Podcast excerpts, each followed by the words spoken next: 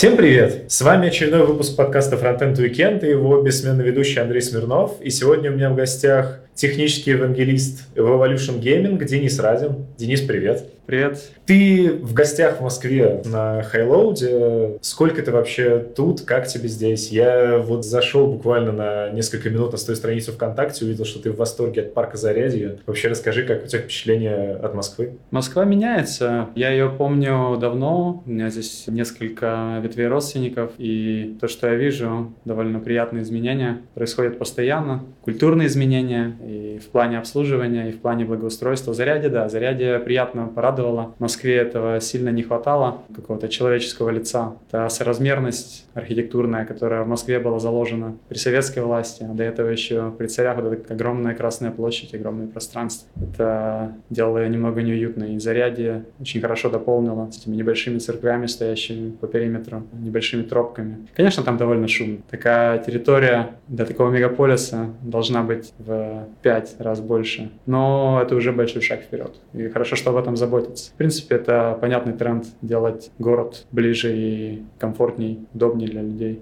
Круто. Мы обычно начинаем э, в нашем подкасте с истории, как различные люди с различным опытом э, находятся там, где они есть на определенной ступени во фронтенде. Расскажи про то, как ты вообще попал в фронтенд. Я слышал, что ты начинал э, с C-Sharp программирования. Как оттуда тебя потом занесло во фронтенд? Я в свое время действительно очень сильно увлекался Microsoft технологиями технологиями, сдавал в Баумана .NET экзамен, Microsoft Certified C-Sharp Developer. Очарование Microsoft маркетингом продлилось недолго, слава богу. Я ушел сначала в экстравагантный Flash и оттуда в э, открытый JavaScript, чему безмерно рад. Это, наверное, любовь всей моей жизни. Иногда бывает, э, делаешь что-то и сомневаешься, смотришь на какую-то технологию, не понимаешь, хороша она, плоха, насколько но с JavaScript получилась какая-то просто буря эмоций с самого начала. И я понял, да, вот это мое, это то, чем я хочу заниматься очень-очень долго и постоянно. Уже первое Ajax приложение я написал в 2005-2006 году, full time разрабатываю 2010 года JavaScript. И это то, в чем я до сих пор нахожу новые грани. И не перестаю удивляться, как много можно сделать с помощью JavaScript, веб-технологий. Я сейчас уже WebAssembly подтягивается, и можно будет писать веб-приложения на разных языках, но тем не менее веб-платформа не перестает удивлять, радовать и вдохновлять новые ресерчи, поиск чего-то нового, что сделало бы и платформу богаче, и нашу жизнь как разработчиков интересней. Расскажи про свою обширную географию путешествий между местами, где ты работал. То есть ты, насколько я знаю, был в Харькове, сейчас ты в Амстердаме. Как вот поэтапно происходили эти переезды, насколько они меняли твою жизнь? Переезды э, в определенное время моей жизни, они происходили практически каждый год. Сначала я из э, Крыма, где у меня был э, свой небольшой аутсорсинговый бизнес, переехал в Харьков, проработал там сначала тем лидом в гейм-разработке, затем в большой компании помогал переходить на JavaScript с флеша в Sigma Ukraine. Из Харькова я, честно говоря, уехал очень быстро, переехал туда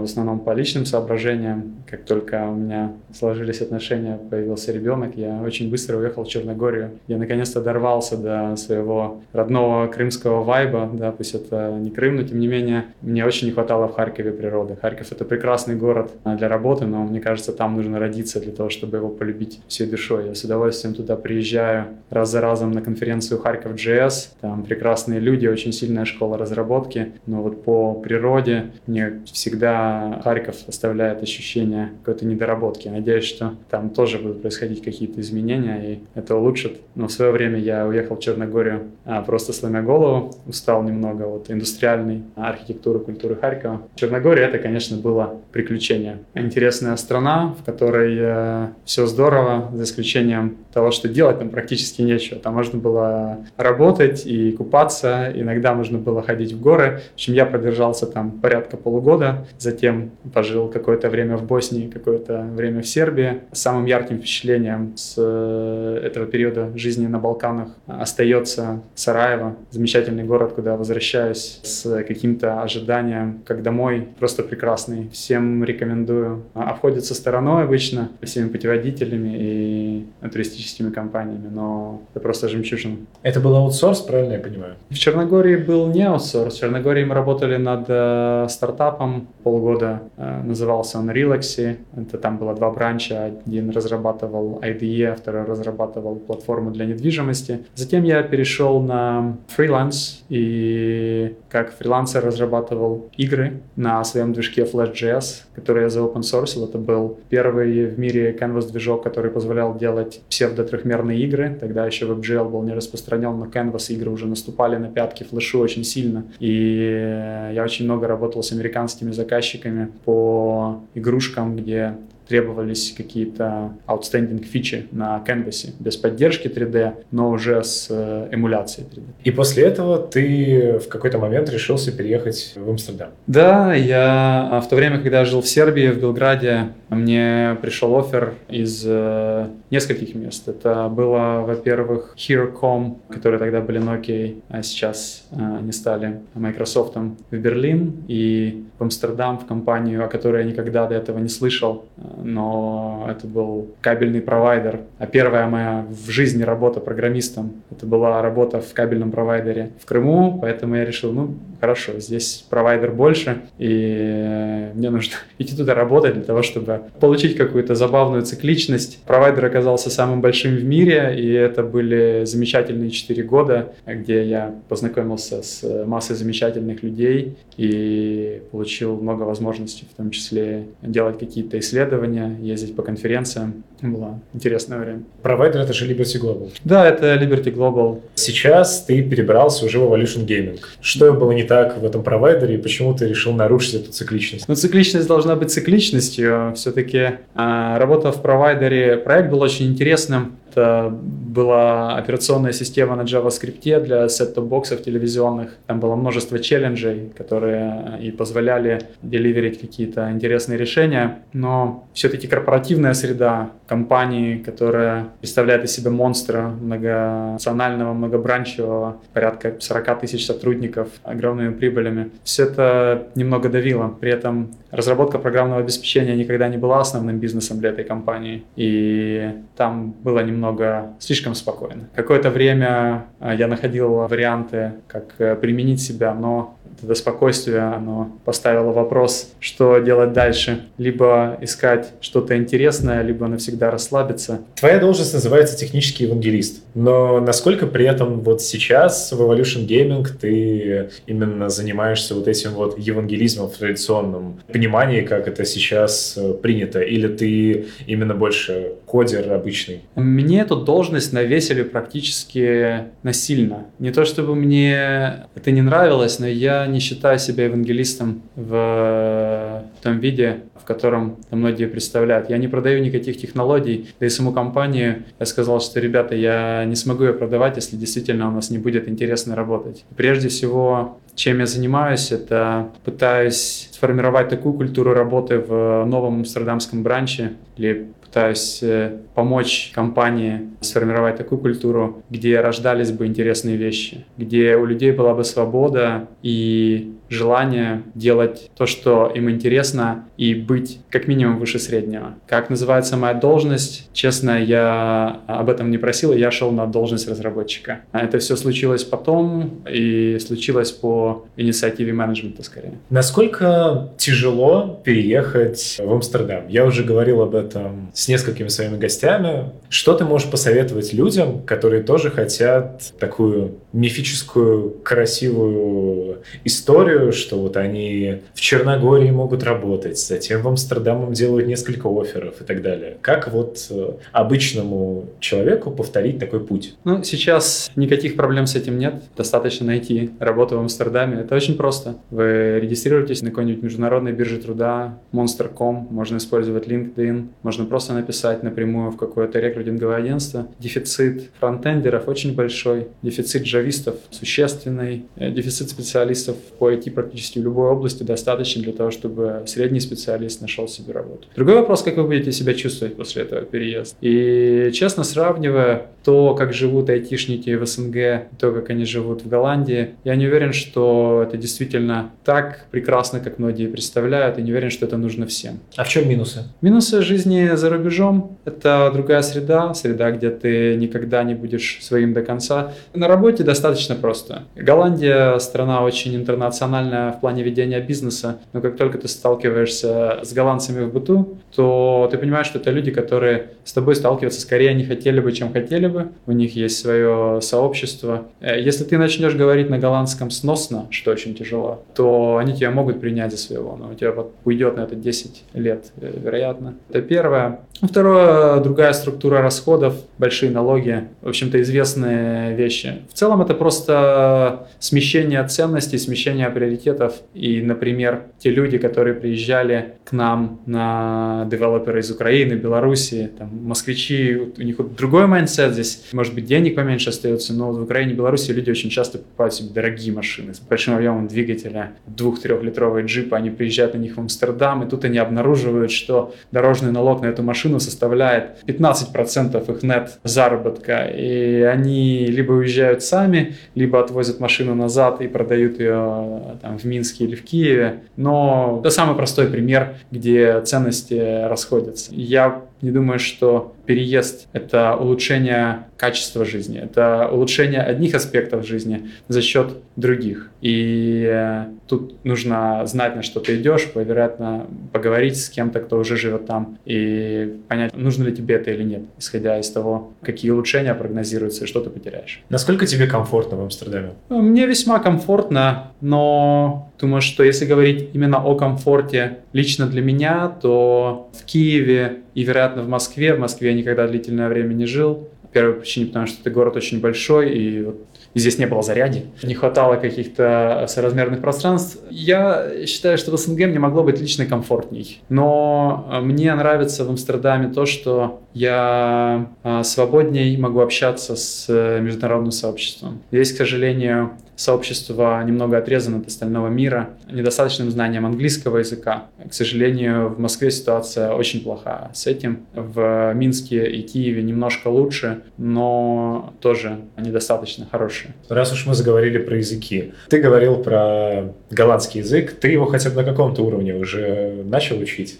Я yeah, kleine beetje. А какой уровень английского нужен для того, чтобы вот успешно переехать в Амстердам, например? Для JavaScript разработчиков разработчика нужно поздороваться, нужно назвать, что такое хостинг, что такое замыкание, что такое контекст, скоп и так далее, так далее, так далее. В общем-то, провести достаточно простую техническую беседу. Я думаю, что большинство людей, в принципе, это могут сделать. Особенно для позиции middle девелоперов смотрят не столько на язык, сколько на твой потенциал и на то, насколько ты можешь перформить. Естественно, что если ты идешь на senior позицию, то твой английский должен быть близок к идеальному, потому что ты будешь участвовать в бизнес-процессах и много общаться с командой, нужно какие-то аргументации приводить. Э, ну, вариантов много. На самом деле, Evolution Gaming, например, нанимает людей практически без знания английского языка, потому что у нас очень русскоязычная команда. Мы в Амстердаме на 80% русскоязычные, и если разработчик талантлив, то мы можем принять его и со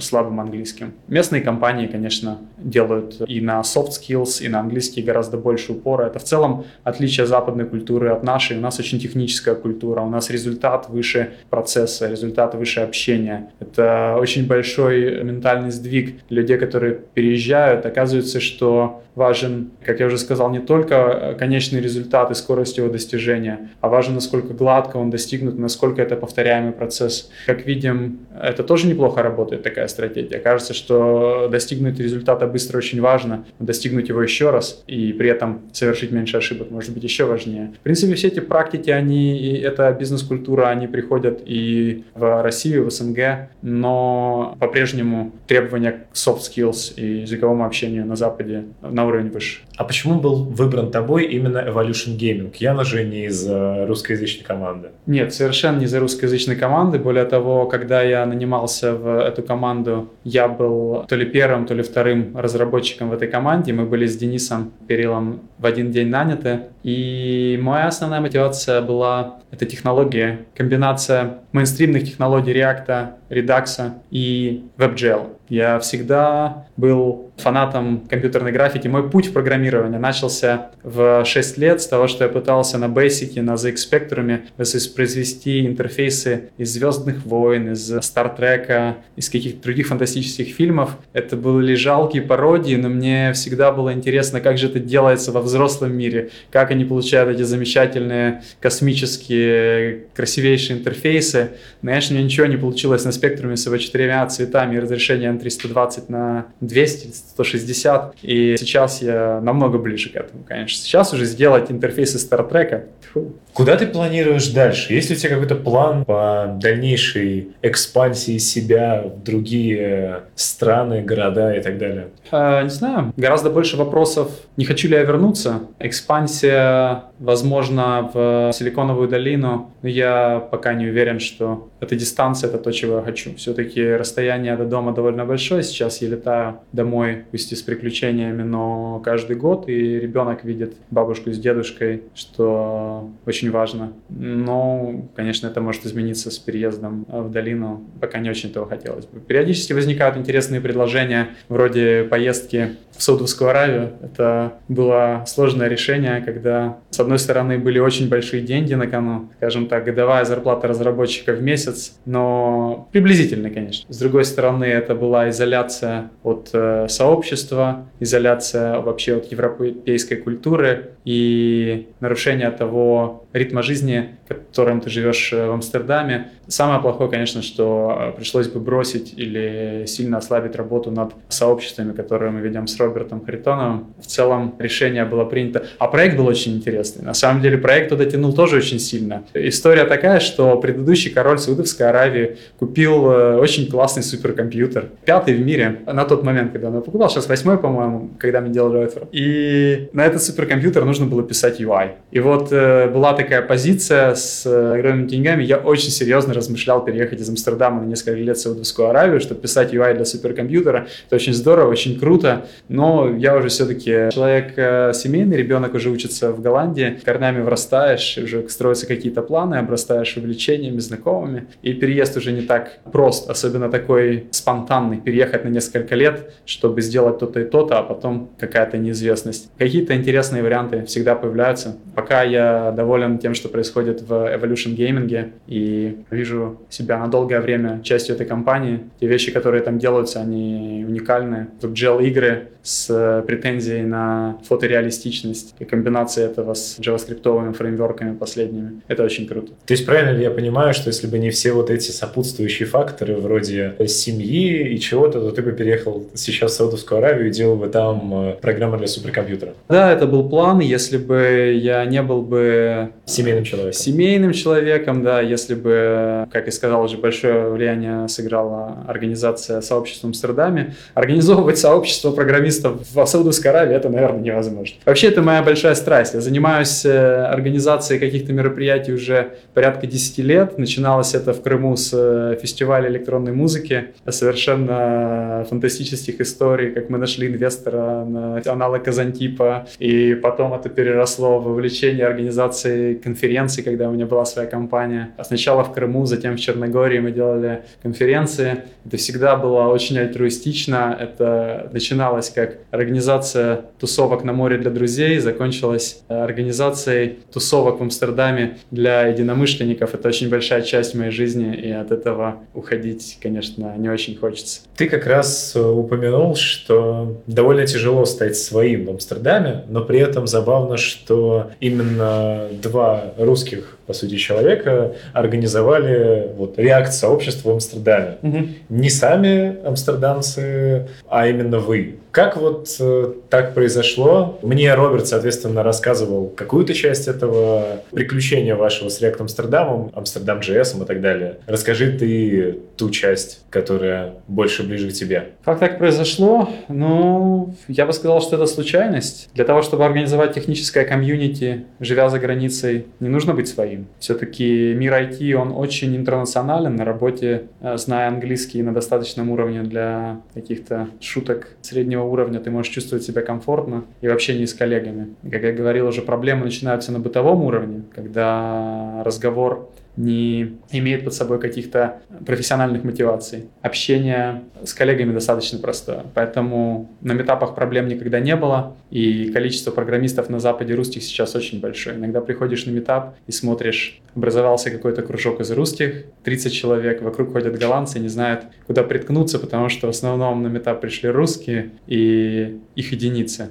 Очень много сейчас, конечно, наших людей там, и это хорошо. Насколько сильно организация мероприятий отличается в Амстердаме и в Крыму, например? Если говорить о организации с точки зрения материальный с точки зрения зала, еды, с точки зрения записи докладов, то, наверное, не отличается. Но очень сильно отличается организация сообщества, потому что у нас цель не организовывать конференции, у нас цель организовывать сообщество вокруг open source технологий. И это та разница, которая существует между большинством организованных конференций в СНГ и на Западе. На Западе конференции — это продолжение сообществ, как правило. Есть какие-то конференции, которые образовались из вакуума, но все равно работа с сообществами, она намного большую часть занимает в организации конференций там, нежели здесь, в СНГ. И это самое большое отличие. А залы, везде залы, стулья, везде стулья. И суп на обед, он везде суп на обед с отличием в цвете и ингредиентах. Правильно ли я понимаю, что вы сейчас с Робертом со своими амстердамскими конференциями на гребне волны? То есть насколько вы сейчас амбициозные цели себе ставите на будущее? Он рассказывал про то, что на первом вашем этапе заполнили зал сразу же, на втором уже заполнили еще больший зал. Насколько, например, если это открытая информация, вы собираетесь заполнить зал в апреле? Мне не хотелось бы строить э, каких-то планов. Мы Просто пытаемся сделать конференцию максимально драйвящей сообщества, в данном случае вокруг фронтендных open source э, технологий, и пытаемся внести что-то новое в индустрию организации конференций. В прошлом году нам это удалось. У нас были паромы, которые возили людей на конференцию центральной станции Амстердама. У нас была церемония поднятия флага на пароходе. Мы поселили спикеров на пароход, на колесный пароход. Сняли порядка 20 кают со спикерами, на котором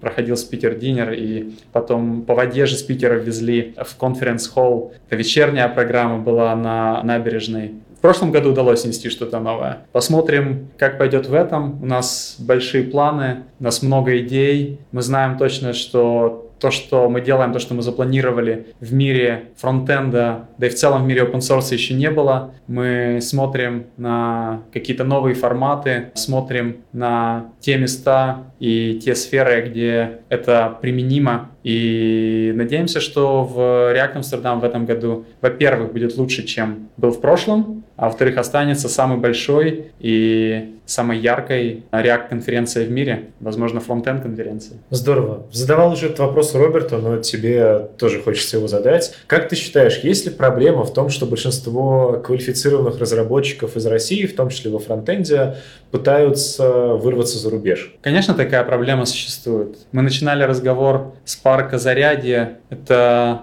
по моему мнению, основная причина отъезда – отсутствие благоустройства. К сожалению, от Советского Союза нам досталось не очень хорошее наследство, и с этим не сделать ничего ни за год, ни за два, ни за три. Это стоит себе вполне ясно понимать.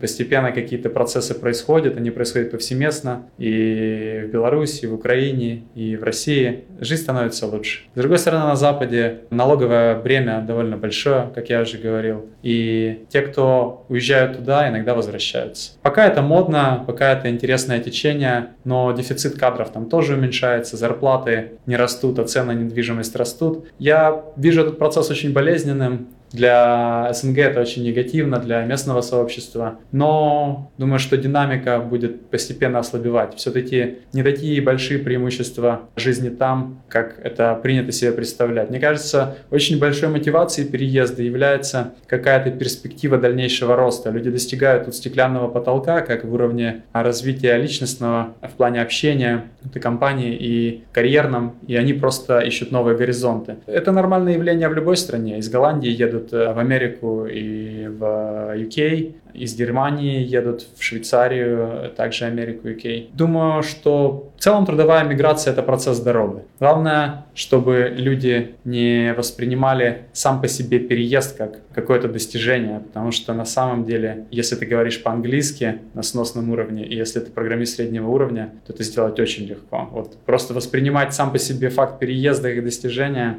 можно, но затем будет довольно болезненный отскок, когда будет столкновение с реальностью того, что это достижение приносит очень большие обременения и необходимость как-то искать компромисс со своим стилем жизни, который у тебя был. У многих разработчиков в СНГ он очень такой разухабистый, потому что люди чувствуют себя практически хозяевами жизни на данный момент. Не знаю, как в Москве, но очень много общаюсь с э, разработчиками в Украине, в Беларуси. Там э, айтишники, конечно, зарабатывают на как минимум порядок больше основной массы населения, и переезд на Запад, особенно с ребенком, для таких людей очень болезненный. Иногда они просто даже не не понимают, зачем переезжать. Ну, я думаю, на самом деле здесь так же. А как ты думаешь, последний серьезный вопрос тебе, через сколько лет э, ориентировочно вот эта мода на исход айтишников на Запад закончится? Тяжело судить. Она идет э, некоторыми волнами. Мне кажется, что в целом индустрия устанавливается и зависит от э, вот этой динамики, как э, быстро устранится дефицит рабочих мест в IT. Сколько это лет будет продолжаться, неизвестно, но это тот э, гарантированный фактор, конечно, который на это влияет. Если смотреть на это как на моду, мне тяжело судить. Я уже настолько оторван от э,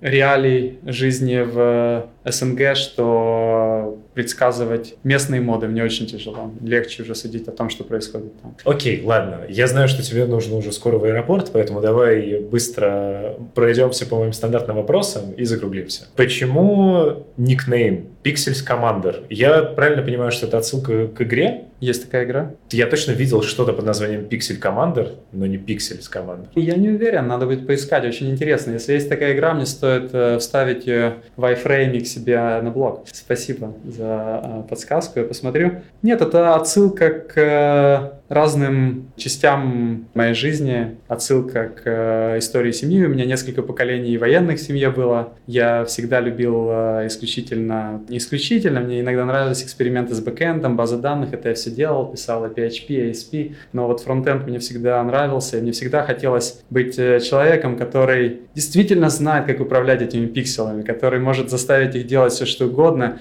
и вот этот вот микс и военного прошлого семьи, и вот этого желания управления пикселами, пикселами. И помню, когда мы делали фестиваль электронной музыки в Крыму, к нам приезжал диджей, у него никнейм был Love Commander. И вот это все вместе, оно как-то сыграло, и я взял где-то 7-8 назад э, такой никнейм. Думал ли ты, кем бы ты стал, если бы не стал разработчиком? О, это интересный вопрос. Наверное, моряком. Я из Крыма, у меня многие друзья пошли в море, и для меня, в общем-то, это была вилка возможностей. С одной стороны, хорошо зарабатывают капитаны, с другой стороны, я не знал, честно говоря, когда я шел на разработчика, что они хорошо зарабатывают. Это был 2001 год, по-моему, и тогда об этом было очень мало известно. Только первая волна отъездов на Запад и бум доткомов. В нашем городе об этом не знал никто. Но так как у меня компьютер был 6 лет, я любил программировать, я пошел на программиста просто потому, что это было мое призвание. То есть выбор был между морскими капитанскими деньгами, вполне осознанными, которые вот эти капитаны ездят на дорогих машинах, они вот рядом, и тем, что я делал с детства, еще начиная с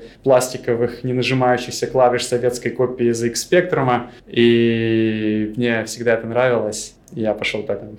Круто. Ожидаю очевидный ответ, но React, Angular или Vue? И почему? React, все остальное не настолько прагматично. Мне хочется побольше разобраться в Vue, то, что я видел пока, это можно быстро стартовать приложение, и есть много вещей из коробки, это то, чего немного не хватает React. Но есть какие-то фундаментальные сложности, те же темплейты не идеальны, JSX, конечно, превосходен. Поэтому пока React, я для большой команды, серьезно настроенной на long-term maintenance, вариантов пока не вижу, но появляющиеся технологии я всегда рассматриваю с большим вниманием, и Vue очень интересный кандидат, который заполняет нишу для уходящего -то поколения Backbone разработчиков, которые по-прежнему еще есть. Это Backbone для 2017 года. Всегда интересно смотреть, что сейчас происходит в индустрии, но при этом держаться каких-то прагматичных решений, которые э, позволяют достигать своих целей с оптимальными затратами времени и а, затем их поддерживать в дальнейшем. Какая справедливая зарплата для фронтенд-разработчика? Вот ты говорил про то, что люди на Украине, в Беларуси чувствуют себя королями жизни по сравнению с другими людьми.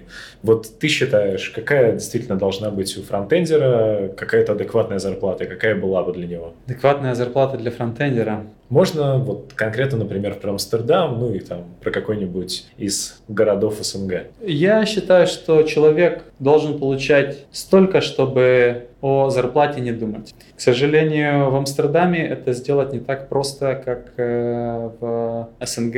Э, если в СНГ ты перестаешь думать о зарплате, там, не знаю, начиная с полутора тысяч евро, в принципе, если брать Харьков, и затем ты уже начинаешь вести роскошный образ жизни и так далее, то в Амстердаме эта цифра, конечно, намного выше. И э, зарплата, с которой можно жить и комфортно обеспечивать семью, это, наверное, начиная от 65-70 тысяч, но при этом такую зарплату получить сразу довольно сложно. Поэтому это в год? Переезде... Да, это в год, это до налогов, но при переезде сразу такую зарплату получить достаточно сложно. Можно, но нужно будет очень сильно постараться, поэтому переезд с семьей это, конечно, приключение еще то. А вот. Затем можно куда-то вырасти, но в любом случае потолок зарплат, он там тоже вполне понятен. Потолок зарплат в Амстердаме для инженеров в принципе теоретически это, наверное, порядка 100 тысяч евро, но таких людей единицы. Реальная зарплата разработчика – это сумма в районе 60 тысяч э, евро в год. После налогов это где-то 3,5 э, тысячи евро в месяц. Стандартная наша тема «Готовим с фронтенд-разработчиком». Можешь ли ты рассказать какой-нибудь э, клевый рецепт, который ты умеешь готовить лично? Да. Возможно, что-то уже из твоей новой амстердамовской жизни или твоей старой еще крымской жизни моряка моряка? Крымская жизнь моряка, не, ну, самое, самое вкусное, что можно съесть в Крыму, это э, рапаны. Рапаны, которых там море, их можно драть просто со дна, потом жарить на костре на каком-нибудь противне. И это все вкусно, полезно и совершенно бесплатно. Но если брать рецепты, которые можно приготовить из супермаркета, то я бы пошел в сторону... Знаешь, очень хорошее блюдо – это индейка с э, тушеной капустой. Вот если просто готовить индейку, то она получается сухой, сухое мясо. А с тушеной капустой капуста дает сок. Если туда кинуть еще немного помидор и тушить это довольно достаточное количество времени, конечно, чуть-чуть подсолнечного масла нужно. Получается немного жирненькая, но э, индейка в результате этот сок от капусты, в которой она тушится, впитывает. И получается довольно неплохо. Блюдо получается очень диетическое, спортивное белка много, капуста легкая и недорогое, и очень вкусное. При этом можно приготовить его сразу много, и времени абсолютно не требует. Нашинковать капусту, сначала лук поджарить, пару луковиц, потом э, там, четверть кочана, допустим, и грамм 300-400 индейки закинуть уже в самом-самом конце. Тушить нужно долго, минут 40, наверное. Здорово, надо попробовать. Последнее, что тебя хочется услышать, какой-нибудь совет нашим слушателям, например, чтобы они действительно приблизились э, к своей, наверняка, модной на данный момент мечте, тоже переехать куда-то э, за границу, работать и что-нибудь подобное. Я бы сказал, что цель переехать за границу, она overestimation. Переехать за границу очень просто. Что нужно для того, чтобы переехать за границу? Быть средним разработчиком и знать английский на уровне около среднего, а может даже чуть-чуть ниже среднего. Это все, что нужно. Я даже не хочу давать советов, как выучить английский или как стать средним разработчиком. Но мне недавно попалась очень интересная статья. Я не помню, от кого она была. Это был тоже какой-то айтишник. Э, статья была про сериал Breaking Bad. Но в разрезе того, как школьный учитель нашел свою большую страсть. Ты читал эту статью? Нет, я не читал статью, но я смотрел Breaking Bad. Breaking Bad смотрел? Да. Я думаю, многие смотрели. И вот в статье, она, может, вроде на Хабре выходила, и статья в заголовке проскакивало слово «синемет». И вот речь шла про то, что, да, Breaking Bad, какой-то школьный учитель превратился в монстра. Но вы посмотрите, с другой стороны, какая в нем произошла метаморфоза. Он из посредственного школьного учителя – превратился в человека, который делает какую-то вещь лучше всех в мире, и это принесло ему успех. Как ты поступаешь со своим успехом, это уже твое дело. Ты можешь стать монстром, ты можешь приносить людям пользу, радость и какие-то инновации. Это твое личное дело, но важно найти свое, найти вот как он говорил, найти свой синий мед. И как нашел его э, школьный учитель, не помню, как его зовут. И когда ты находишь ту вещь, которая у тебя действительно хорошо получается, в которую ты влюблен и которой ты хочешь продолжать заниматься, которой у тебя нет вопросов, но ты хочешь только давать ответы. Да, здесь не так, но мы можем сделать это лучше таким-то, таким-то, таким-то образом. Когда ты находишь свою область, когда ты находишь свой синий мед, тогда тебя ждет успех и тогда ты будешь получать кайф от того, что ты делаешь. А это, в общем-то, то, что нужно в работе. Успех и удовольствие от того, чем ты занимаешься. Поэтому просто ищите вот этот свой э, алхимический элемент. Это может быть JavaScript, это может быть Go, это может быть WebGL, это может быть React, Vue или что угодно. Только найдите то, что вам по душе, то, что вы любите, и тогда все дальше получится. Очень здорово. Спасибо тебе большое, Денис. Это было довольно интересно. Что остается добавить? Подписывайтесь на данный подкаст подкаст э, в SoundCloud и в iTunes. Обязательно вступайте в наши группы в социальных сетях. Мы пытаемся показать довольно успешно человеческое лицо фронтенд разработки. Услышимся на следующей неделе. Пока-пока. Пока. -пока. Пока.